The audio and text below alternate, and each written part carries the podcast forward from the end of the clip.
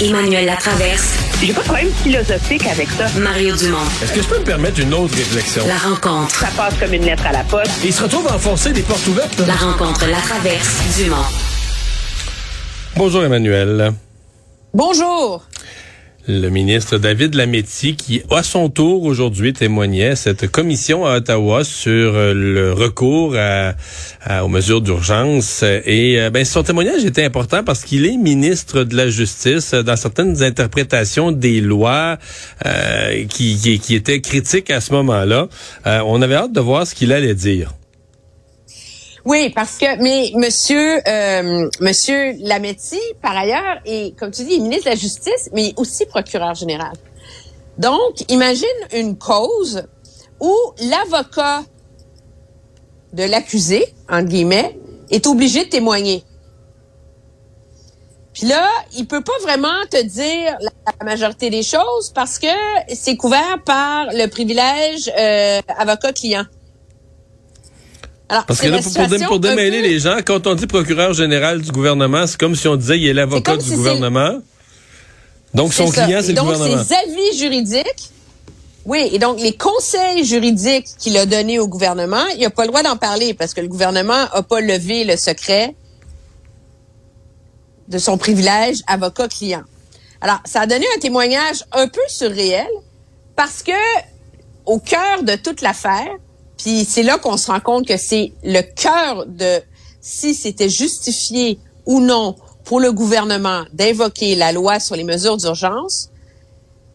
Mais on peut pas faire toute la lumière là-dessus.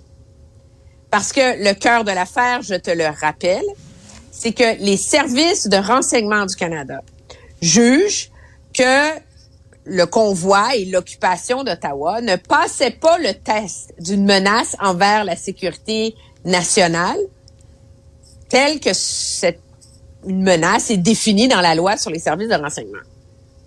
C'est la même définition, je te rappelle, qui est utilisée pour la loi sur les mesures d'urgence. Puis on a compris pourquoi aujourd'hui. Parce que les pouvoirs qu'on donne aux services de renseignement, tu sais, comme espionner des citoyens canadiens, c'est tellement gros, c'est tellement grave qu'il faut que la barre soit très, très haute. quand on a adopté cette loi-là sur les services de renseignement, il y a eu un énorme débat autour de ça. On a accouché d'une définition.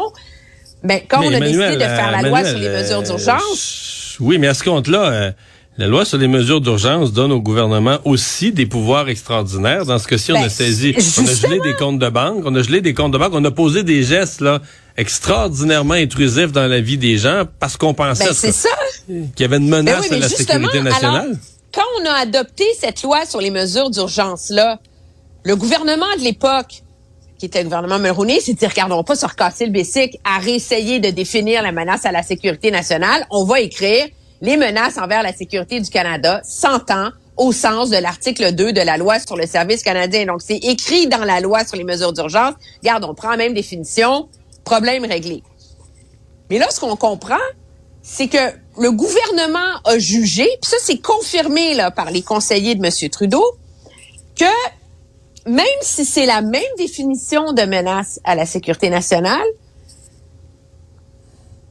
on pouvait l'utiliser dans le cas de la loi sur les mesures d'urgence. Puis M. Lametti a comme traficoté pour nous donner une explication aujourd'hui. L'explication qu'il a donnée, il dit, je ne vous dis pas que c'était ce que j'ai dit au gouvernement. Je ne dis pas que c'était mon analyse comme avocat du gouvernement, mais comme je suis un éminent juriste canadien, je vais vous donner ma lecture comme juriste canadien.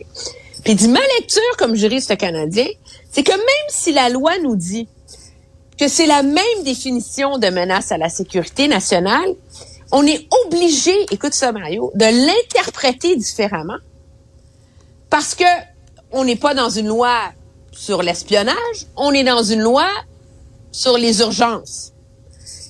Puis c'est pas les espions à qui c'est euh, ça, ça, ça s'applique. C'est pas à nos espions canadiens, ça s'applique à un contexte politique, d'un gouvernement politique. Et donc, de toute façon, l'interprétation peut être différente et peut être plus large. Écoute, l'impression que moi, ça me laisse de tout ça, c'est de dire que au moment de mettre en œuvre la loi sur les mesures d'urgence, on a dit, regarde, c'est une mesure d'urgence. Tant pis si ça passe pas le test. On remettra la pâte à dents dans le tube après. Puis mais, mais, mais, mais j'ai passé gouvernement... 6 heures à l'écouter aujourd'hui là. Puis c'est comme si on a décidé qu'on allait aller, aller de l'avant. Le bordel était trop gros, la perte de contrôle était trop totale. Fallait qu'on donne un coup fort pour rassurer les Américains. Puis on, s'est dit, un avocat est capable de t'accoucher. Ouais. C'est ça. C'est on rabrira ça David, tu sais, comme, moi, j'imagine le mec qui a des sérieux doutes sur le fait que son client soit coupable, puis il faut qu'il le défende pareil, là, tu sais. Alors, il va se donner une bonne défense, mais là, ça passait pas vraiment le test, mais on a trouvé une façon de s'imaginer qu'on pouvait faire à croire que c'était correct. Alors, je sais pas si la commission va acheter ça en bout de ligne, là, mais c'est, c'est tiré par les cheveux. Mais on est rendu au mercredi soir. Il reste deux journées. Bon, Madame Freeland, Monsieur Trudeau vendredi. Mais à date, le gouvernement Trudeau s'en sort vraiment pas si mal. Euh, bon, reste la question, euh, si jamais en février le rapport sortait et qu'il ne qui, donnait raison au gouvernement, que le recours était justifié ou que le recours était explicable, euh, bon, euh, ça c'est une chose, mais mettons que... Moi, je pense pas que ça va être ça, le rapport. Moi, je pense que le rapport va être va être gris. Euh, parce que ça fait quand même à quelque part, le rapport va faire état que c'était exagéré. De contrôle. Oui. Mais ce qui sauve énormément le gouvernement cette semaine, parce que moi, je suis assez geek pour adorer écouter ça à la journée longue dans mon bureau, là c'est que tous les ministres qui ont qui ont témoigné jusqu'ici là, le ministre de la Sécurité publique, le ministre des Affaires intergouvernementales, le ministre de la Justice et là en onde est là en train de témoigner en ce moment, c'est la ministre de la Défense nationale. Ce sont tous des avocats. Alors, c'est pas et ce sont tous des ministres forts du gouvernement. Donc, ils sont capables de naviguer les écueils d'un tel exercice à témoigner de manière immensément habile. C'est pas, euh, tous les ministres sont pas forts et sont pas brillants dans un gouvernement là, mais là, l'enlignement des planètes fait en sorte que pour se soumettre à l'exercice d'un témoignage juridique qui est assez corsé et assez difficile, où tu as vraiment à fendre des cheveux en quatre, ben tu as quatre avocats qui sont capables de le faire. Ça aussi, ça aide immensément le gouvernement. Là. Disons que ça Donc, tombe bien. En termes de perception publique, ça fait une différence. En termes de, de résultats sur le jugement du commissaire, est-ce que ça va faire une différence? Ça, je suis pas sûr. Tu veux me parler du mammouth de la santé euh, qui euh, en arrache euh, pour, livrer la marchandise. Christian Dubé qui qui est pris avec ça. Ben oui, parce qu'on a entendu parler que finalement le comité de crise aurait, aurait fait des recommandations sur bouger des patients aux étages, puis que le ministère a refusé et tout ça. Puis Monsieur Dubé, il n'était pas de bonne humeur ce matin. Ça c'est clair, clair, clair.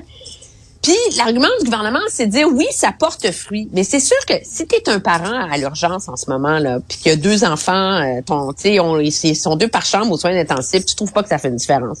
Puis t'es à l'urgence, puis ça fait 17 heures que t'attends, tu trouves pas que ça fait une différence. Mais le problème, c'est qu'on la commence à la voir la différence. Pour preuve, la moyenne du taux d'occupation des urgences aujourd'hui, c'est 122 c'était 160 quand on a mis le comité de crise. Mais c'est comme si ça va tellement mal qu'avant de voir des résultats, ben, ça, ça se fait pas en criant ciseaux, puis ça prend du temps, tu sais. Donc, eux, ils sont contents d'avoir libéré 200 lits sur les étages dans les hôpitaux. Mais la réalité, c'est que c'est marginal comme différence. Là, il dit, ben, il dit, on, on fait des progrès, tu sais, il y a quand même... Euh, 1% de moins de patients qui devraient plus être hospitalisés, qui sont hospitalisés. Tu sais, c'est beaucoup pour eux, c'est 200 lits de plus, mais c'est marginal sur l'ampleur du bordel auquel ils sont confrontés. Puis je pense que c'est le c'est l'espèce de c'est le le problème de relations publiques auquel Monsieur Dubé est confronté. Lui, il faut qu'il donne espoir aux gens que ça marche ses affaires. Mais c'est tellement marginal les différences qu'on voit que c'est ça qui devient euh, très très très complexe, je pense, pour lui en termes de gestion des attentes Ouais. de, de l'électorat. Mais mettons que j'élargis un peu la discussion, puis je pense à la rentrée parlementaire de la semaine prochaine. On ne sait pas dans quel état va être l'opposition libérale. Le Québec solidaire aujourd'hui disent qu'ils sont en pleine forme. Mais pour un début de session, mais début, début, début, l'élection était le mois passé, tu sais. Mais on a quand même l'impression que... Ben c'est ça, on a quand même l'impression qu'il y aurait du matériel pour l'opposition plus que la normale à pareille date. Là. Tu sais, à cause des deux gros des deux grands réseaux, là, santé, éducation. Je veux dire, moi, mettons santé, éducation, là, je, je, tu sais, je te mettrais là, sur une feuille 8,5 par 11 des questions pour deux semaines. Là. Ouais, puis là, t'as la guerre ouverte entre le ministre de la Justice puis ça, la, la juge en chef, avec les risques que ça va poser pour les tribunaux. Non, non, il y a t'as, t'as une t'as un beau, t'as une belle période des questions la semaine prochaine. Là. Mais juste les deux C'est grands réseaux, là, tu sais, qui donnent les services les plus essentiels à la population, la santé et l'éducation. Euh, juste ça, euh, tu peux te, tu puis là on est en tout début de mandat, puis déjà l'opposition peut se payer une traite. Reste à voir dans quel état de- d'énergie va arriver l'opposition. Emmanuel, merci beaucoup. Très bien, au revoir. À demain.